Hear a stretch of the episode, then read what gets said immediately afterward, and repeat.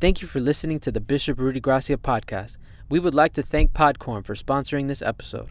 Also, we would like to invite you to use the Podcorn platform, a marketplace connecting podcaster to amazing podcast sponsorship opportunities, such as host read ads, interview segments, topical discussions, and more. Explore sponsorship opportunities and start monetizing your podcast by signing up using podcorn.com forward slash podcasters. Sabiduría, coraje y risas. Bienvenidos al nuevo programa Bishop Talks. Buenas noches, amados. Dios les bendiga. Denle un aplauso fuerte al Señor. Como ustedes saben, estamos en una noche especial, Bishop Talks. Queremos que usted prepare sus preguntas. Tenemos un panel aquí. Y también las personas que nos ven por los medios, ¿verdad? La- las redes sociales, pueden hacer sus preguntas ya. Eh, vamos a estar respondiendo también algunas preguntas que nos quedaron de la vez pasada. Pero esto es una noche especial. Dile que está cerca de ti, esta es una noche especial. Saben, los discípulos, eh, cuando tenían algo que no sabían realmente, o intentaban hacer cosas, una vez intentaron echar fuera un demonio, y al final no pudieron. Y dice que se fueron a la casa y le preguntaron, Señor, ¿por qué no lo pudimos echar fuera? Y siempre hay preguntas que hacer. ¿Cuántos entienden esto? Si estamos en los caminos del Señor, tenemos cosas que aprender. Tenemos un espíritu enseñable. ¿Cuántos dicen amén? Dile al que está cerca de ti, esta noche vas a aprender palabra de Dios. Esto es una noche de sabiduría. Así que hermanos, póngase de pie si vamos a recibir a nuestro Bishop Rudy Gracia en esta noche de Bishop Talks.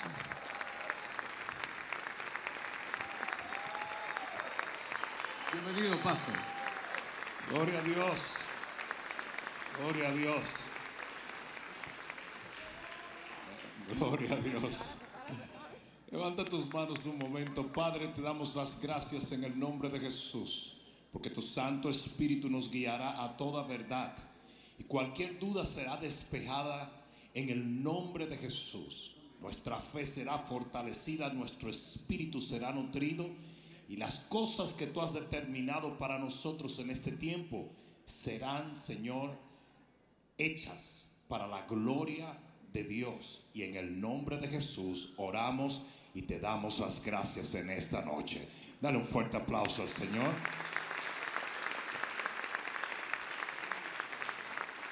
Bishop, tenemos ahí en la audiencia a nuestro hermano Jaime Macías. ¿Dónde está Jaime? Pueden sentarse. Y César Troncoso también está Y por ahí. César ¿verdad? Troncoso están por ahí, hermanos. Digan, usted, acuérdense que tienen que sonreír. Levanten O- la o- mano, por lo menos. No los vemos. Ah, aquí está. Y del otro lado tenemos la audiencia virtual, que a quien desde ahora le pedimos que empiecen a enviar sus preguntas, aunque ya empezaron, Juan, desde muy temprano a enviar en preguntas, pero queremos que hagan el contenido de esta noche. Queremos que desatemos sabiduría en labios del Bishop en esta noche. Entonces, adelante, Pastor. Chapé. Ah, Dios los bendiga, gusto de saludarlos. ¿Cuántos están alegres en esta noche? No, no, no, pareciera. ¿Están alegres o no están alegres? Muy bien. Pongan su mano así conmigo. Mi fe va a crecer en esta noche. Muy bien. Ah, Bishop, aquí nos hacen una pregunta. La señora se llama Yujalis. O sea, es una pregunta buena. ¿La iglesia verá la gran tribulación, sí o no? Absolutamente no. Yo soy de los que creo que la palabra de Dios enseña claramente que la iglesia no pasará por la gran tribulación. Porque la Biblia misma dice que el Señor no nos ha puesto para ira, sino para alcanzar salvación. Y dentro de todo el contexto de la historia bíblica, nunca hemos visto al Señor dejar perecer a los justos en medio de un juicio para los injustos. Lo vimos en Sodoma y Gomorra cuando Lot fue extraído. Lo vimos en, um, eh, eh, digamos, en, en Noé, cuando Noé fue salvo de esa ira. Y lo vamos a ver en el rapto de la iglesia también. Amén. Si pasamos ahora al auditorio con César Troncoso. ¿Por dónde anda César? Papa, por aquí a tu mano derecha. Adelante César. Te amamos. Eh, tengo aquí a Tony Benítez, tiene más de 17 años con nosotros. Él pregunta qué consejo tú le puedes dar práctico a nosotros los cristianos cuando tenemos que hacer negocio con un impío, ya sea rentarle una casa y quizá son homosexuales, son gay, eh, venden droga o tenemos que hacer un negocio de cualquier manera. ¿Qué consejo tú nos puedes dar a nosotros? Esa está dura, ¿sabes? Esa está durísima. Es indudable que en una u otra manera nosotros vamos a tener en algún momento que hacer algún tipo de negocio con personas que no le sirven al Señor. No obstante, tú tienes que usar la sabiduría para determinar y aún el discernimiento para determinar qué tipo de persona estás tratando, porque hay gente que no es cristiana, pero tiene los principios básicos de la moral y de, la, y de cómo conducirse en una sociedad. No es lo mismo que una persona sea impía, pero es una persona de bien, una persona que, que trabaja, una persona honesta, a una persona impía que está completamente perdida en el pecado. Entonces, por la manera en que tú me formulaste la pregunta, yo te debo decir, si te toca hacer negocios con una persona que no conoce al Señor, asegúrate de ser extremadamente selectivo y obviamente está de más que utilices todos los mecanismos legales para poder casar ese pacto de una manera legal. ¿Estamos claros en eso? Entonces, el punto que estoy haciendo es, ten mucho cuidado con quién haces ese tipo de negocio, porque vuelvo y reitero, no es lo mismo un impío con cierta moral a un impío que está totalmente desenfrenado, una persona en droga, una persona en algún tipo de pecado que tú lo notas y sabes que está esa persona sumida en eso, no es lo mismo. ¿Estamos claros? Entonces tienes que usar mucho discernimiento, tienes que usar mucha sabiduría, tienes que ser muy selectivo y si te tocó hacerlo, asegúrate que todas las cosas legales están en lugar para que si algo sale mal, por lo menos tengas un, un cuadro legal con el cual reclamar lo que te pertenece. Amén. Muchas gracias, Bishop. Eh, gracias por la pregunta.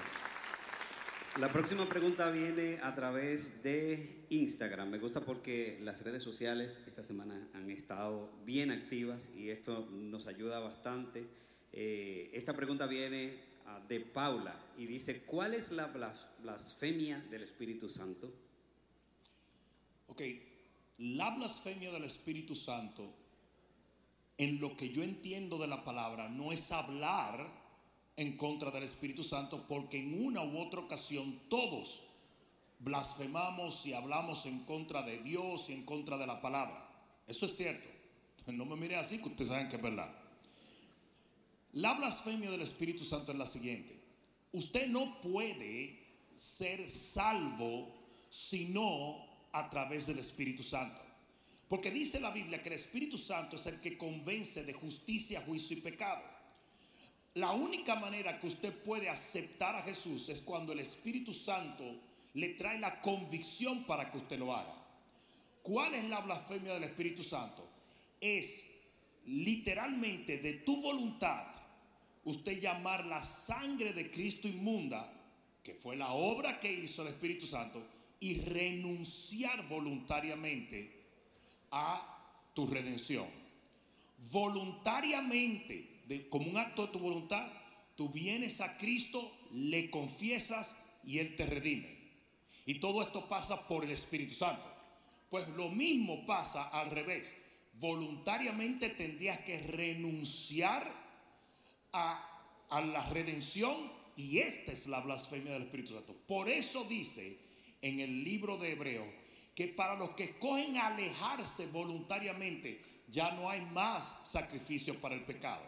Porque Dios proveyó sangre para cualquier pecado. No hay pecado imperdonable.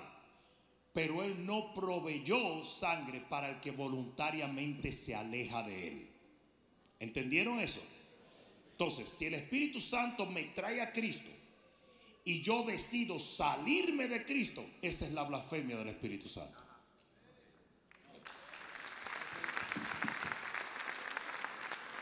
Gracias, Bishop. Eh, tenemos a nuestro hermano Gus ahí en el, en el público, ¿verdad? Quiero, Bishop, eh, eh, una pregunta que tenemos de Instagram. Es Mark Carrillo. Dice, ¿por qué Dios permite que a la gente que no es tan mala le pasen por situaciones duras? Que no es tan mala. O sea, me imagino que son malas a la mitad, más o menos, medio malos. y le pasan cosas duras, dice él. ¿Por qué Dios lo permite? Primero que todo, nosotros vivimos en un mundo de tinieblas. Nosotros vivimos en un campo de batalla. Y es imposible que cosas no le acontezcan. Lo mismo que le acontece a un justo le acontece a un impío. La diferencia es que nosotros tenemos a quien clamar y quien nos puede socorrer y quien nos puede proteger. Entonces, no es cuestión de decir que fulano no es muy malo y mira lo que le ha pasado y fulano que es malo no le pasa. No, no, no, no, no. Es cuestión de que vivimos en un mundo con unas, unos poderes eh, oscuros que están detrás de matar y destruir a toda persona. La diferencia está en que cuando usted tiene al Señor, usted tiene protección de parte del Señor. No tiene que ver si uno era más malo uno era más bueno, es de qué equipo eres. Amén. Entonces, ah, porque la Biblia sí es clara en eso. Lo mismo que le acontece a un justo, le acontece a un impío. La diferencia es, nosotros tenemos a quien clamar. Amén. Amén. Por ahí tenemos a Gustavo Graso, por favor, Gustavo, déjanos saber. Aquí atrás, Bishop. Bishop, tengo una hermana aquí en la iglesia que hizo una pregunta según Éxodo. Se está yendo el Sí, micrófono. como que no tiene. Ok. Ahora, la pregunta es la siguiente. En Éxodo 4:24, la palabra habla que Jehová le salió al encuentro a Moisés para matarlo. Entonces está como confundida y quisiera una explicación de parte suya. Claro. Lo que sucede con Moisés es que Moisés, siendo el que recibe la revelación del pacto de la circuncisión, estaba violando el mismo pacto. Y Jehová dijo, ah, así es la cosa, pues yo te voy a enseñar a ti que usted también tiene que estar bajo pacto. Y entonces Dios salió al encuentro con juicio. Y si no es porque se fora, y damos gloria a Dios por las mujeres de Dios, sale huyendo y circuncida al niño en este caso, ¿verdad? Circuncida al niño. Probablemente hubiera pasado una desgracia. ¿Por qué? Porque Dios quiso demostrarle a Moisés en ese momento que sus pactos son sagrados que aunque él era el hombre de Dios que recibió la revelación, y eso es una buena advertencia para los pastores y ministros que a veces piensan que Dios tiene algún favoritismo con ellos, y eso no es cierto. Nosotros siempre tenemos que vivir lo que nosotros predicamos que la gente de nuestras iglesias vivan, porque nosotros también fuimos pecadores redimidos por la gracia de Dios. No sé si me están entendiendo. Entonces, por más, sí, amén por más espiritual que nosotros nos sintamos y por más revelación que hayamos tenido de Dios y por más tiempo que hayamos caminado con el Señor, nosotros también tenemos que cumplir y, estar pendiente en temor de toda palabra que Dios nos ha dado. Amén. Entonces, ahí Moisés se ganó un juicio de parte de Dios que gracias a alguien como Sefora no se cumplió, pero desde ese día en adelante Moisés aprendió que él también necesitaba respetar los pactos de Jehová. Amén. Muy bueno. Muchas gracias. Listo, Bishop. Naji pregunta, ¿cómo saber si el milagro por el que estoy creyendo está dentro del propósito de Dios?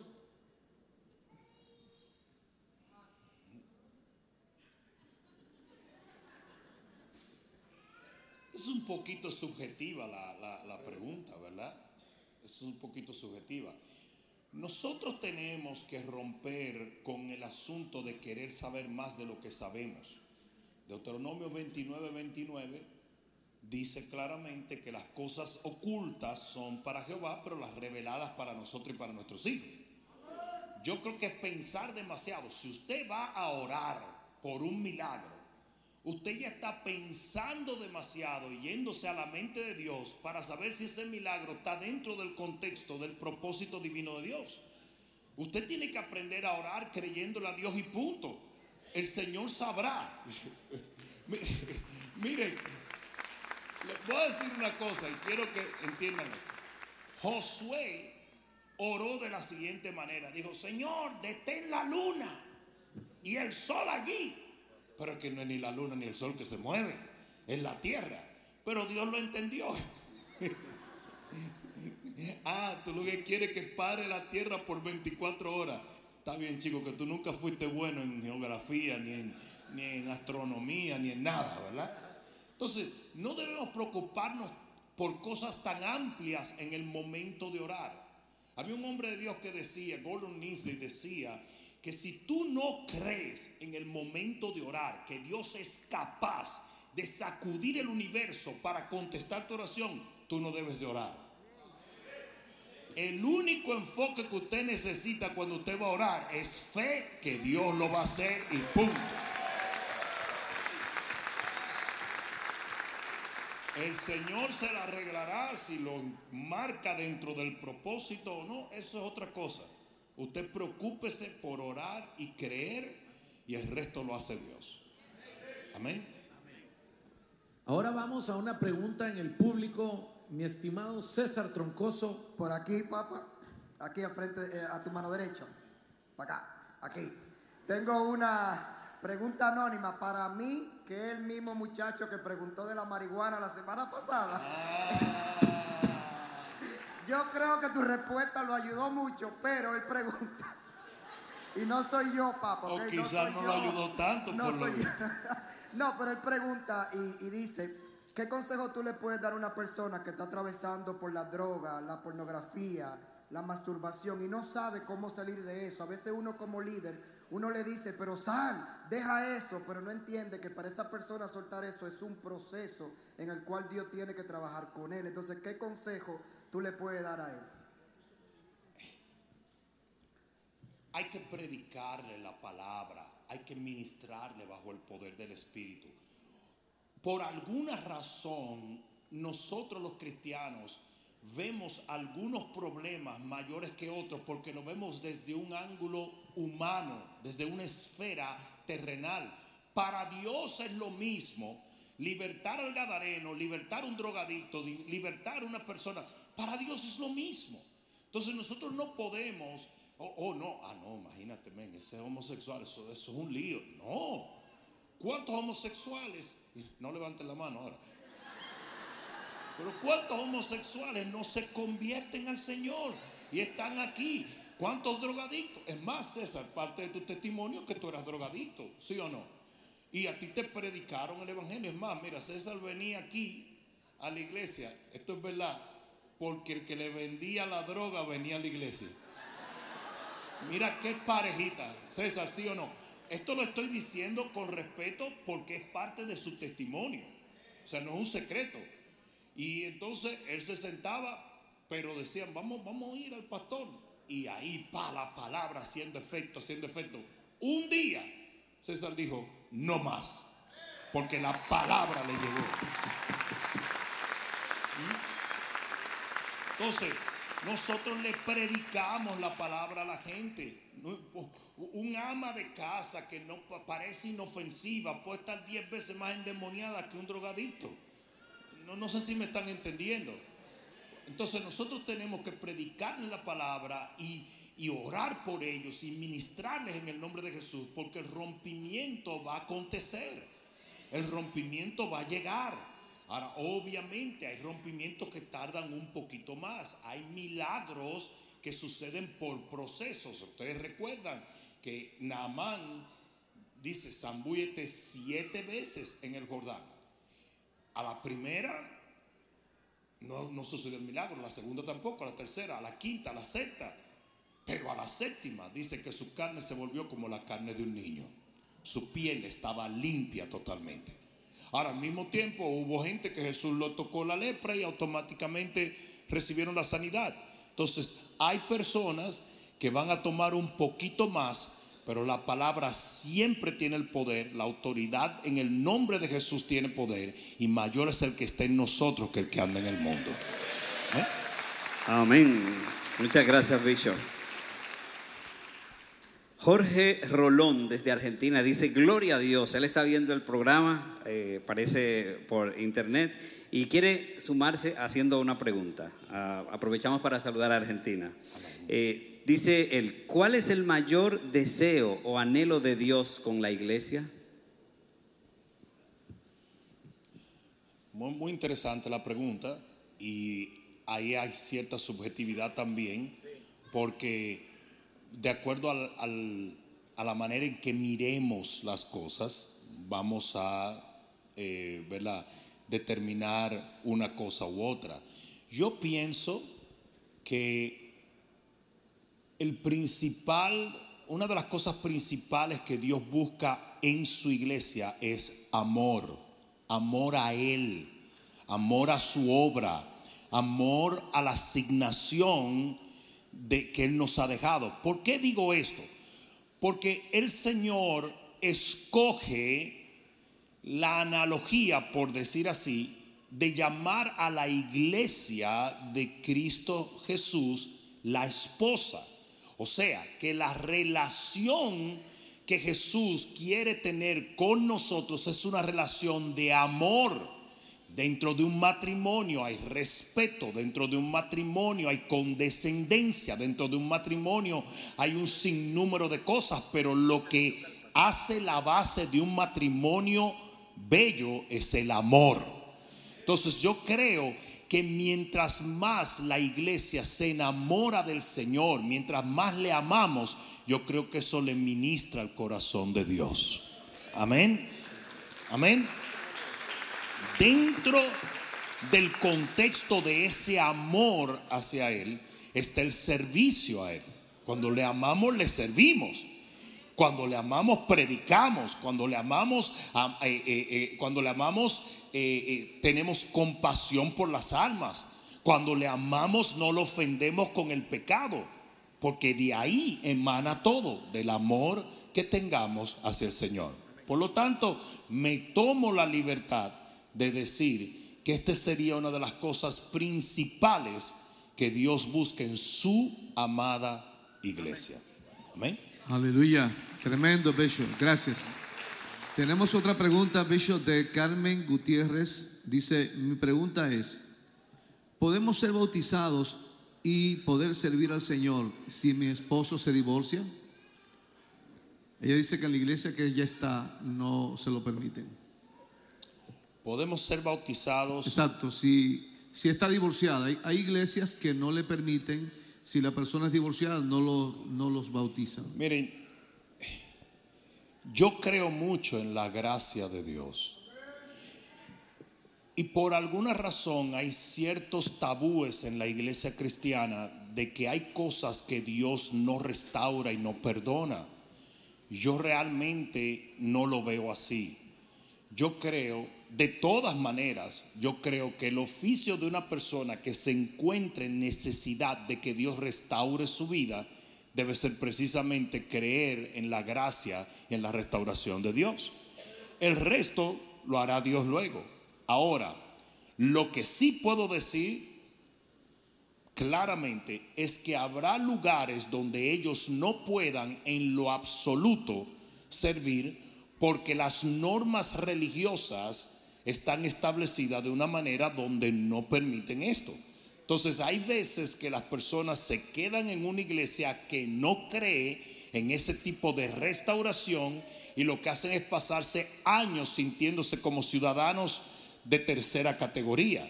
Entonces, en mi opinión, cuando una persona busca este tipo de restauración en su vida, debe encontrar un lugar donde tengan fe en ese tipo de restauración. Tremendo, gracias. Den el aplauso fuerte al Señor. Yo conocí gente, Bishop, que en sus iglesias no le permitieron bautizarse y murió y murieron. Eh, y es una pena eso, que le prohíban una de las condiciones que el Señor puso para entrar al cielo. Es Y muy que- penoso. Y que de paso, eh, eh, yo creo que debemos dejar por asentado, no existe bíblicamente ningún requerimiento para el bautismo, solamente creer en el Señor. Que fue lo que pasó con el etíope y Felipe. El etíope miró el agua y dijo, ahí hay agua, ¿qué me impide ser bautizado? Y él dijo, no, si tú crees, vamos a bautizarte ahí mismo. Prung, y lo bautizó. Entonces, ese tipo de requerimiento lo ponen los ministros, los ministerios, los pastores. Simplemente no lo hacen de maldad tampoco. Simplemente se quieren asegurar que las personas que se bautizan realmente tienen un conocimiento pleno de lo que están haciendo. ¿Verdad? Es la única razón. Pero la realidad es que no existe bíblicamente ningún requerimiento que no sea la fe en Cristo Jesús. Amén. Gracias. Tenemos Bishop por ahí, nuestro hermano Gustavo, con otra pregunta. Aquí atrás, Bishop. Ah, una hermana aquí en la iglesia hace la siguiente pregunta. Ah, ella vino de su país hace un año atrás y ahora ya está hace un año aquí en Segadores, ¿verdad? ¿Dónde debe de ella diezmar y dónde debe ofrendar? O sea, si podrías responder a Bishop esa pregunta para ella, por favor. Sí, ah, la gente comete un grave error, ¿verdad? Y es cuando dice, ¿para qué yo voy a diezmar aquí en Segadores si se ve que Dios ha prosperado esta obra? Mejor yo diezmo en la iglesia de mi en Jurumucú de los Palotes, ¿verdad? Porque ellos lo necesitan más. El único problema es que usted no es dueño del diezmo. El diezmo no es una sugerencia que Dios te da, es un mandamiento. ¿Ok? Y usted no puede determinar dónde usted diezma. Usted no puede ir a Winn Dixie, comprar su comida y luego ir a Publix a pagarla. Usted diezma en la casa que le está nutriendo. Por eso es que dice la Biblia en Malaquías, hay alimento en mi casa. Usted diezma en la casa donde usted está siendo alimentado. Ahora, usted quiere enviar una ofrenda a otro lugar, usted envía una ofrenda a otro lugar, pero el diezmo le corresponde al lugar, a la casa que te está abasteciendo de palabra y espiritualidad. Amén. Amén. Muchas gracias, Bishop. Bishop, esta es una pregunta de redes sociales. John Sebastián Moreno Rodríguez. Tengo una pregunta al respecto del matrimonio. ¿El matrimonio o la celebración católica tiene el mismo valor que un matrimonio cristiano evangélico? Bueno, eh, el matrimonio es un contrato, ¿verdad? Y si el contrato se realizó en la iglesia católica, no es que tienes que volver a hacerlo, ¿verdad? Es, es la realidad. Ahora, si por alguna razón tú dices, wow, pero yo no sentí que a mí me bendijeron, pues usted hace una renovación de voto, va delante de un ministro, ya que usted tiene una fe mucho más concisa, y que le bendigan el matrimonio ahí sin ningún problema, pero no hay que volver a hacer el contrato. No quiere decir que porque te casaste allá, ahora te tienes que volver a casar. El contrato tiene validez. Amén. El contrato tiene validez. Un contrato lo firmes en la playa o lo firmes en tu casa, tiene la misma validez. ¿Estamos entendiendo eso? Ahora, en el ámbito espiritual, si usted considera que quiere que una bendición sacerdotal genuina venga sobre usted, pues usted puede hacer una renovación de voto y eso sale bien. Amén. Muchas gracias, Bishop. Ahora seguimos con César Troncoso en el público. ¿Está Por aquí, papá, ¿Dónde estás? a tu mano derecha. Adelante, César. Eh, tengo una pregunta. Cuando una persona viene de su éxodo, tú siempre nos has enseñado que aunque uno cambia, todo a nuestro alrededor sigue igual. Cuando una persona viene del éxodo, ¿qué hace con esas amigas, esos amigos que todavía están en el mundo y no entienden o no, o no perciben el cambio que Dios ha hecho en nuestras vidas todavía. ¿Nos alejamos de ello o qué consejo tú nos das para esas personas? Hay que aprender a hacer decisiones. Cuando uno tiene un encuentro muy fuerte con Dios, usted tiene que respaldar esa experiencia que usted tuvo con decisiones sabias al respecto. Para que ese evento no pase, sino que se convierta en parte de un proceso en tu vida. So, habrá, cuando una persona viene de su exo, habrá momentos donde Dios le dice, corta con ese amigo. Habrá momentos donde le dice, no hagas negocio con esta persona, deje ese trabajo, salte de esa relación eh, impía. Y todo ese tipo de cosas le va a acontecer a una persona que tuvo un fuerte encuentro con Dios. Si eso no llegara a acontecer, yo hasta pusiera en duda si tuvo realmente un encuentro con Dios. ¿Qué fue lo primerito que Saqueo le dijo al Señor cuando se encontró con él? A todo el que le robé se lo voy a devolver. A todo el que le robé le voy a devolver con intereses. Porque ese es el encuentro con Dios. Cuando Pedro tuvo un, un encuentro con Dios, se tiró de rodillas y dice, aléjate que soy un pecador. Usted al tener un encuentro verdadero con Dios, inmediatamente usted va a reaccionar buscando cómo responder a ese encuentro.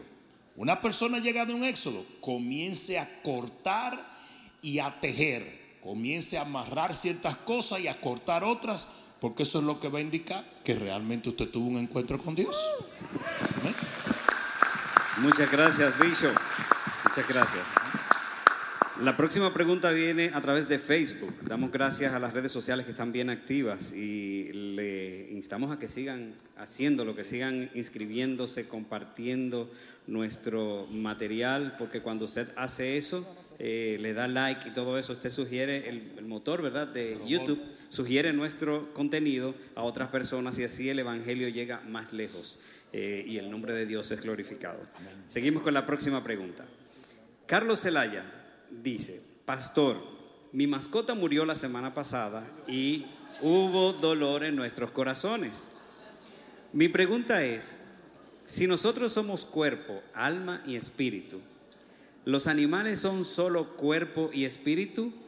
¿Regresa ese espíritu con Dios?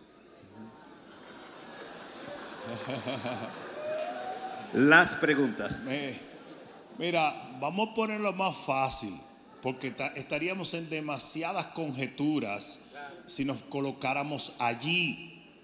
Vamos a ponerlo más fácil. Se cree que algunos animalitos van a estar con nosotros en la presencia del Señor. Se cree. Porque como la Biblia dice que el cordero estará al lado del león y esto no es simbólico, va a haber ciertos animales. Entonces la gente dice, bueno, pero entonces ¿por qué no estaría una mascota que yo amé tanto? Pero esto solamente es una simple conjetura. Una cosa es seguro. Por más que tú viste a una mascota o a un animal como un humano, no quiere decir que era un humano. ¿Ok? Yo sé, te hace sentir mal que yo diga esto, pero es real. Era una mascota, era un animalito, le tuviste mucho cariño, entonces usted va y compra otro, ¿verdad? Porque si no te digo esto y te ofende lo que te digo, probablemente lo que tú tienes es una situación de idolatría con un animal. Y eso no debe de ser. ¿Estamos claros? De si van a estar los animalitos en el cielo o no, eso lo veremos cuando lleguemos allá. Porque la realidad es, en el cielo sí hay animales. En el cielo hay unos establos de caballos gigantescos, porque nosotros venimos en, en la segunda venida de Cristo montados en caballos. Y no son caballitos cualquiera, son caballitos que mueven en las nubes. Entonces, hay, animales. Si las mascotas van a estar allá o no, eso lo vamos a ver cuando lleguemos allá. ¿Ven? Bishop, y hay una, eh, Salomón se hizo la misma pregunta, porque él no da una respuesta, eso es una pregunta también. Dice, ¿quién sabe, eh, en el, eh, estoy hablando de Eclesiastés 3:21, ¿quién sabe que el espíritu de los hijos de los hombres sube arriba y que el espíritu del animal desciende abajo a la tierra? O sea, es una pregunta, él no, él no está dando una respuesta ahí. O sea, él tenía esa misma inquietud que tenía este hermano. Gracias. Absolutamente. Hay mucha gente que tiene, mucha, mucha gente hace esa pregunta, pero la, la realidad es que no hay una escritura específica que nos diga si esto es así o no. Vamos a una pregunta en el público con nuestro hermano Gos Graso. Gos, Aquí atrás, Bishop. eh, la pregunta es la siguiente. Es, es una pregunta doble. ¿sí? Dice, ¿qué es un matra budista? ¿Sí? La pregunta número uno. Y dice luego, ¿de qué manera puede afectar la vida de un cristiano que lo practica o que escucha o repite esos matras? Mantras. Mantras, perdón. Ajá. sí. Por favor. En serio. Buda es una entidad espiritual. Eso, o, o sea, Buda es una entidad espiritual. Miren, el enemigo es muy sutil y el enemigo utiliza mucha sutileza para acercar a las personas a demonios. Les voy a poner un ejemplo para llegar a ese punto. Les voy a poner un ejemplo, el, el yoga. Yoga es algo hindú que no tiene que ver nada con estericarse ni de por aquí ni de por allá. Yoga tiene un objetivo y es eh, eh, eh, construir los chakros mentales para que se canalicen bla, bla, bla, bla. Pero de repente te dicen, no, que una clase de yoga porque vas a tener más flexibilidad, tú te metes ahí y un día llega el maestro Huripin Chinkun y comienza a decirte que tienes que enfocarte y que tienes que, que aquí tú tienes un ojo y que tienes que tirar una cosa y cuando tú vienes a ver, tú estás metido en una doctrina de demonio. Pues lo mismo pasa con el budismo y con otras religiones falsas. Ellos buscan la manera de hacer un marketing a la gente dándole, eh, escogen la meditación, escogen los ejercicios, escogen cosas que son inofensivas para luego llevar a la persona a un profundo y nefasto final metido en una doctrina de demonios. Nada de lo que tiene que ver con religiones orientales, nada de lo que tiene que ver con cultos o con cosas que no estén específicamente alineados a la palabra de Dios es para que un cristiano lo practique. Nada en lo absoluto. En lo absoluto. Usted tiene que cortar con toda esa maldición porque detrás de eso se esconde precisamente el mismo infierno.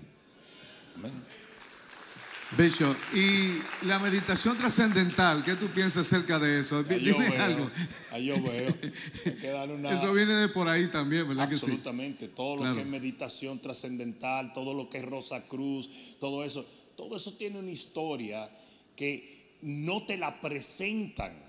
Nunca te van a presentar la historia de golpe porque ellos quieren parecer inofensivos hasta que ya te tienen dentro. Así es. Gracias, Bishop. Tenemos otra pregunta aquí de Dema Devi. Dice, ¿podría explicar con respecto a la maldición generacional y a la iniquidad? Existen espíritus que se llaman espíritus familiares. Estos espíritus lo que hace es que van pasando en una familia de generación en generación. Porque hay un decreto en la Biblia que dice que Jehová visita la maldad hasta la cuarta generación. Lo que pasa es que, digamos, un tatarabuelo abre una puerta mediante un pecado y un espíritu se mete allí y se asegura de que la próxima generación que ya tiene una predisposición a ese pecado sigue con lo mismo. ¿Estamos entendiendo? Entonces, eso es lo que es una maldición generacional que tiene que romperse.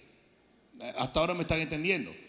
Imagínense lo horrible que un hombre que molesta a un niño y ese niño crece en un dolor y una falta de identidad horrible y todos los desastres que eso pasa, termina molestando a otro, a su propio hijo. Y el hijo molesta a otro. Y ustedes dicen, pero ¿cómo es posible? Porque son maldiciones generacionales. Déjenme explicarle esto. No sé si ustedes saben quién es Dennis Rodman. Sí. ¿Recuerdan a Dennis Rodman? El jugador de los, eh, de, de los Chicago Bulls. Dennis Rodman tenía esta loquera de que él quería vestirse de mujer, y ustedes lo han visto en la televisión vestido de mujer todo el tiempo. El asunto es que Dennis Rodman nunca conoció a su papá. Nunca. ¿Por qué? Porque su mamá bailaba en un cabaret en Las Vegas y una noche un hombre se acostó con ella. Pero ¿qué sucede? Por cosas que tiene el destino, los otros días, o sea, no hace mucho tiempo, él conoce al papá y el papá era un transvesti. ¿Me están entendiendo? Entonces, él no sabía por qué, pero eso es un espíritu que quiere mantener esa maldición por la predisposición que ya hay en ese individuo. ¿Mm? Ahora, de la misma manera que se pasan las maldiciones, también se pasan las bendiciones. Se hizo un experimento en Inglaterra, en Londres, donde tomaron niños de un orfanatorio y los siguieron por 30 años. Esos niños no conocían quiénes eran sus padres, pero el orfanatorio sí sabía quién eran sus padres. El estudio duró 30 y pico de años y fíjense lo interesante del estudio que los niños que habían tenido padres que habían sido ladrones terminaron robando. Que los niños que habían tenido padres que eran drogadictos o alcohólicos terminaron abusando sustancias. Pero aquí es donde viene lo interesante. Los niños que tenían padres que llegaron a ser doctores se inclinaban por la medicina y terminaron estudiando medicina. Y así se fueron buscando y el estudio es sorprendente, es mucho más amplio de lo que yo le estoy diciendo, pero es para que tú entiendas, para que tú comprendas que tantos hay espíritus generacionales y maldiciones generacionales que tienen que ser rotas, como también, así como dice la Biblia, la misma fe que había en tu abuela Loida, eh, eh, en, en- en tu abuela Loida, ¿verdad?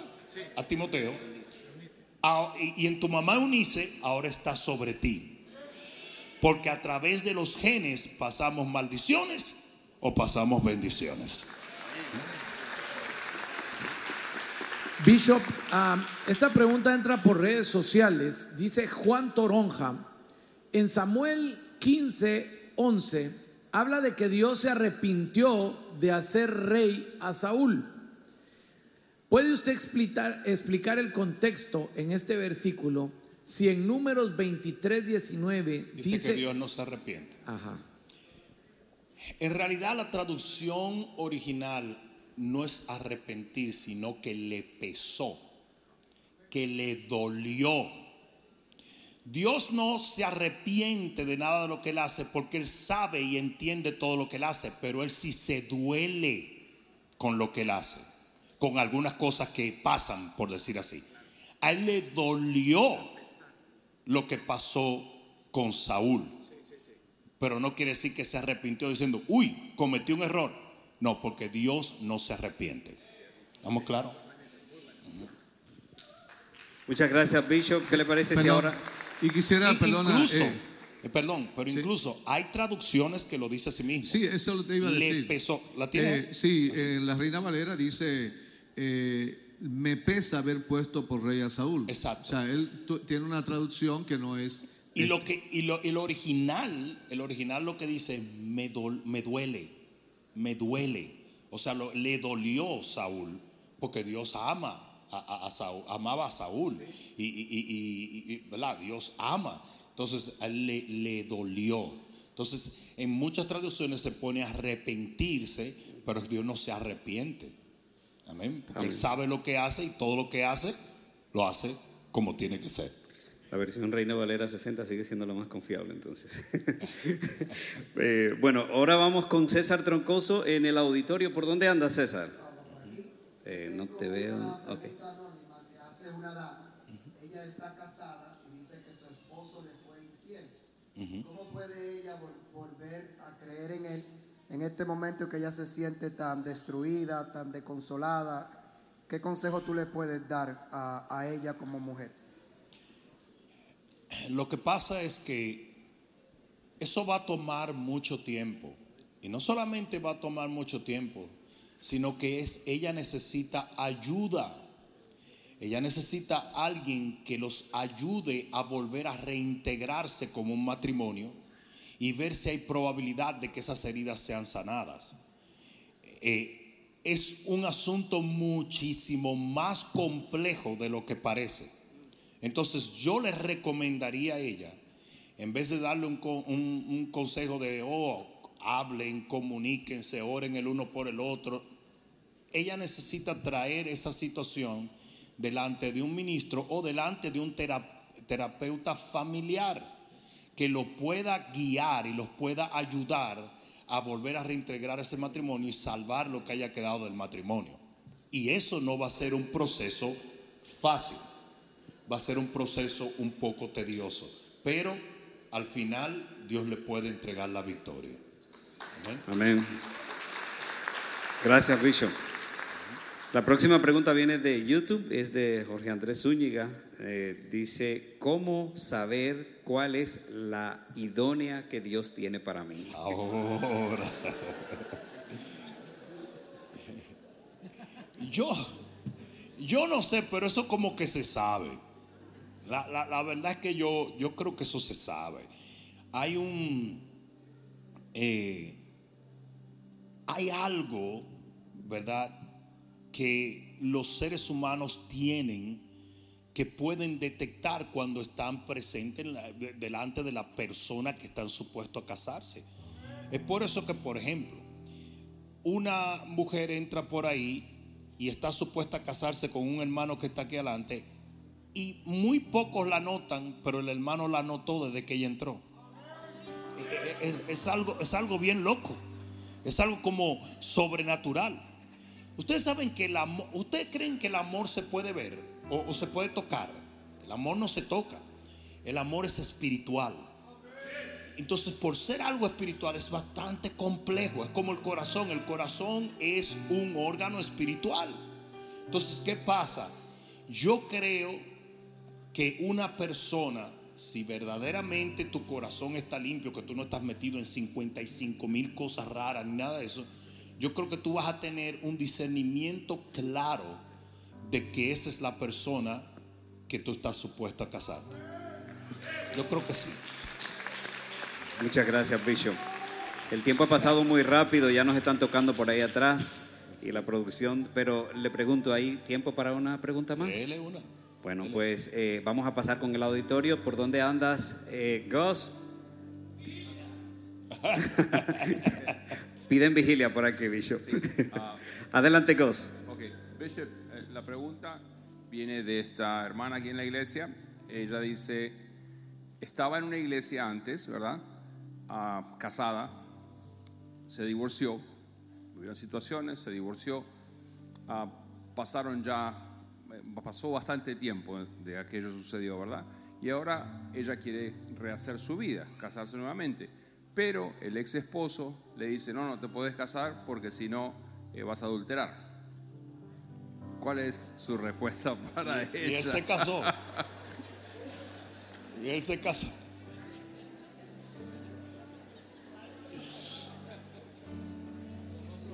Miren,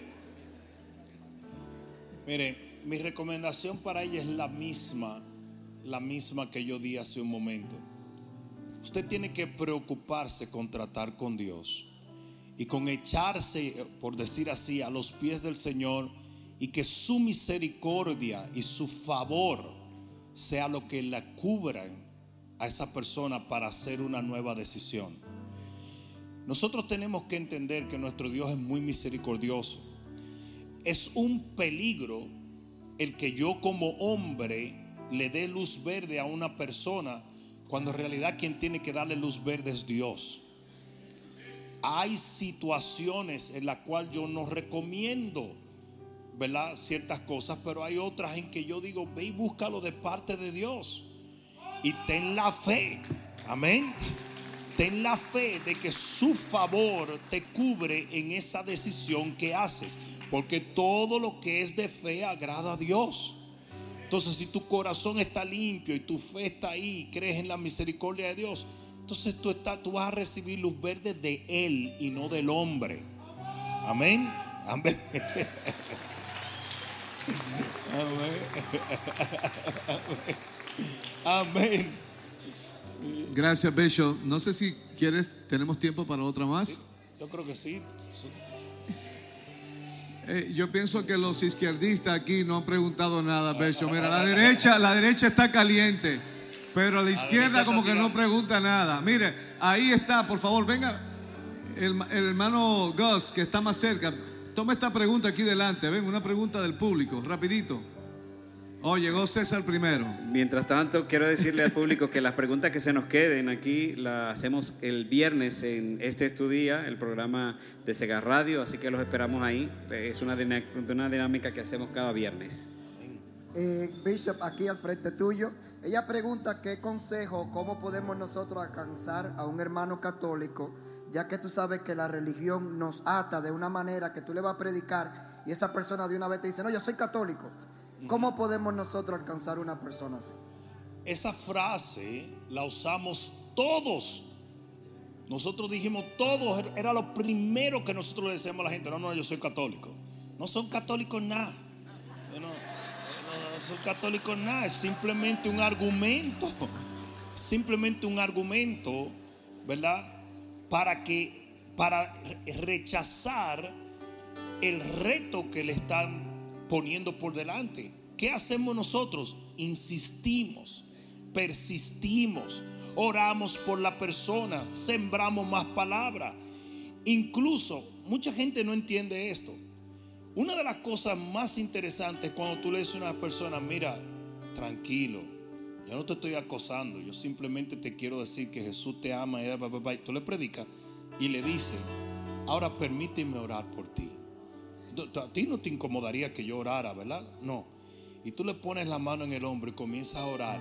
Y muchas veces esa persona se desploma porque siente la presencia de Dios, el amor que hay en tu corazón y el momento que Dios le está concediendo. Y de repente los argumentos de soy católico se derrumban. No sé si me están entendiendo. Mi abuela era dirigente de los franciscanos en mi país. La vestían con una cuestión y un medallón y una cuestión. Y una noche nosotros estábamos orando por mucho, por mucho tiempo, estábamos en ayuno y oración.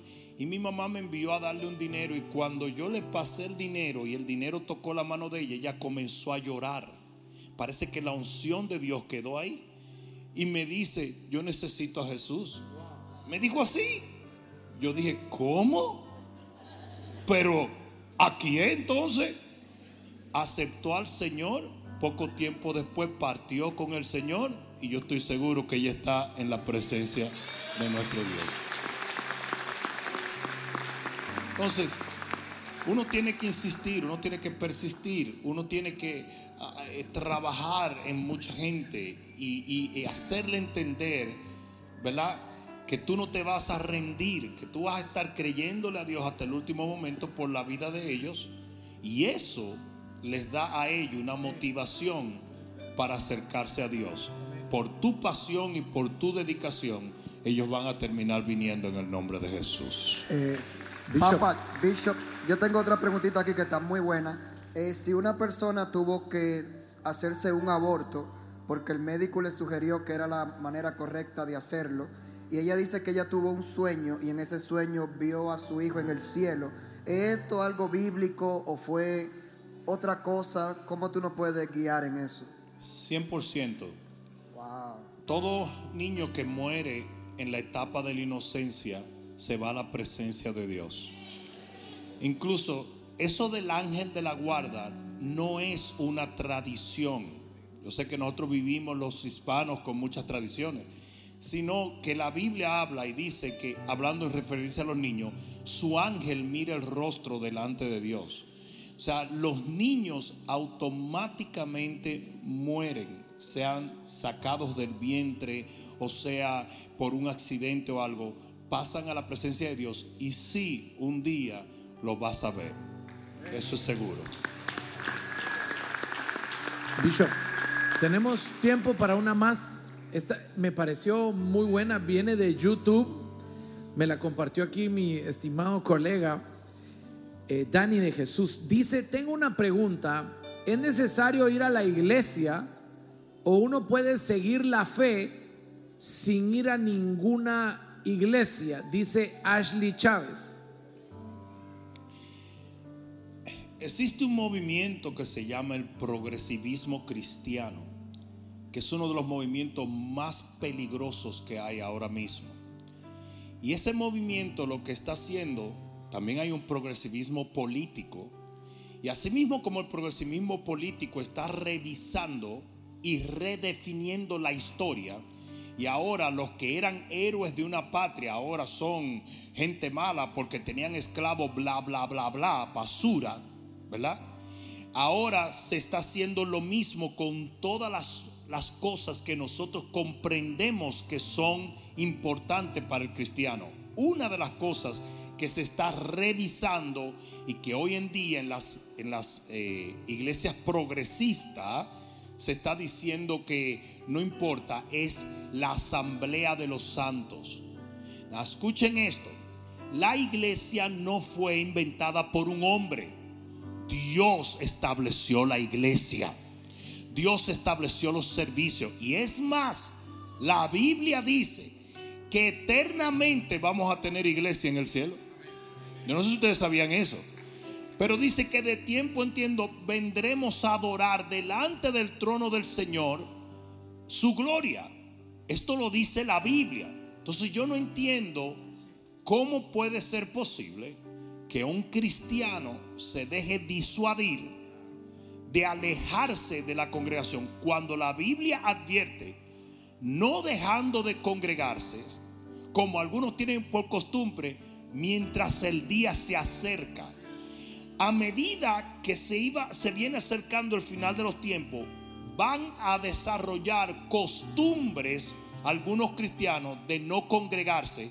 Y esto es simplemente porque el enemigo sabe bien que un soldado sin ejército es una presa. No sé si me están entendiendo. Un, un futbolista sin equipo no sirve para nada.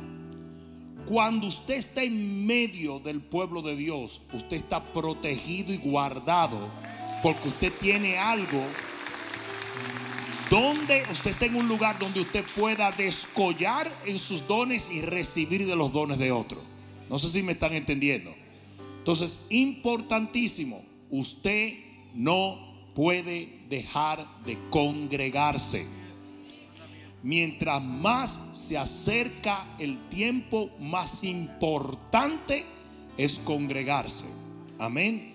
Y de paso, voy a reiterar eso Recuerden que esto no es una sugerencia, sino un mandamiento de parte de Dios. Amén. Amén, Bishop. Muchas gracias por todo. Eh, creo que tenemos muchas peticiones de oración. ¿Puedes orar, por favor, por nosotros? Claro. Vamos a ponernos de pie. Gracias, Señor. Gracias, Jesús. Bendito Dios. Gracias, gracias, Señor. Gracias, Señor. Levanta tus manos un momento. Oh, gracias, Espíritu de Dios. Santo Espíritu de Dios, gracias por estar en medio de nosotros. Gracias por tocar nuestros corazones. Gracias por abrir nuestras mentes, Señor, a tu palabra. Gracias por darnos el discernimiento y el entendimiento para que tu palabra logre producir la fe necesaria, Señor Ahora, Padre, levantamos nuestras necesidades en el nombre que sobre todo nombre, el nombre de Jesús. Mira, Padre, cada cuerpo enfermo y sánalo, Señor. Ahora en el nombre de Jesús. Mira, Padre, cada mente agobiada, cada corazón cargado, en el nombre poderoso de Jesús. Mira cada situación familiar o matrimonial o económica y en este momento obra milagros, Señor. Oramos en el nombre que es sobre todo nombre, el nombre de Jesús. Y te pedimos sana, restaura, levanta, rompe cadenas, Señor. Liberta a tu pueblo en el nombre poderoso de Jesús. Que al salir de este lugar salgamos cantando una canción en el corazón. Y que esa canción diga, he recibido del Señor lo que he venido a buscar. En el nombre poderoso de Jesús. Padre, mira aquellos que a través de los diferentes medios de comunicación están en necesidad y clamando en este momento por un milagro. Concédenos, Señor, respuestas divinas. Y levanta tu pueblo en el poderoso, glorioso y victorioso nombre de Jesús. Gracias, Señor, por ello. Te bendecimos en el nombre de Jesús. Y el que lo crea diga amén, amén y amén. Gloria a Dios, gloria a Dios. Antes de irte quiero pedirte que hagas una cosa solamente. Encuentra 15 personas, pégale un abrazo en el nombre de Jesús y dile qué bueno que te vi esta noche. Que el Señor me los bendiga y vayan con mucho cuidado por ahí. Amén.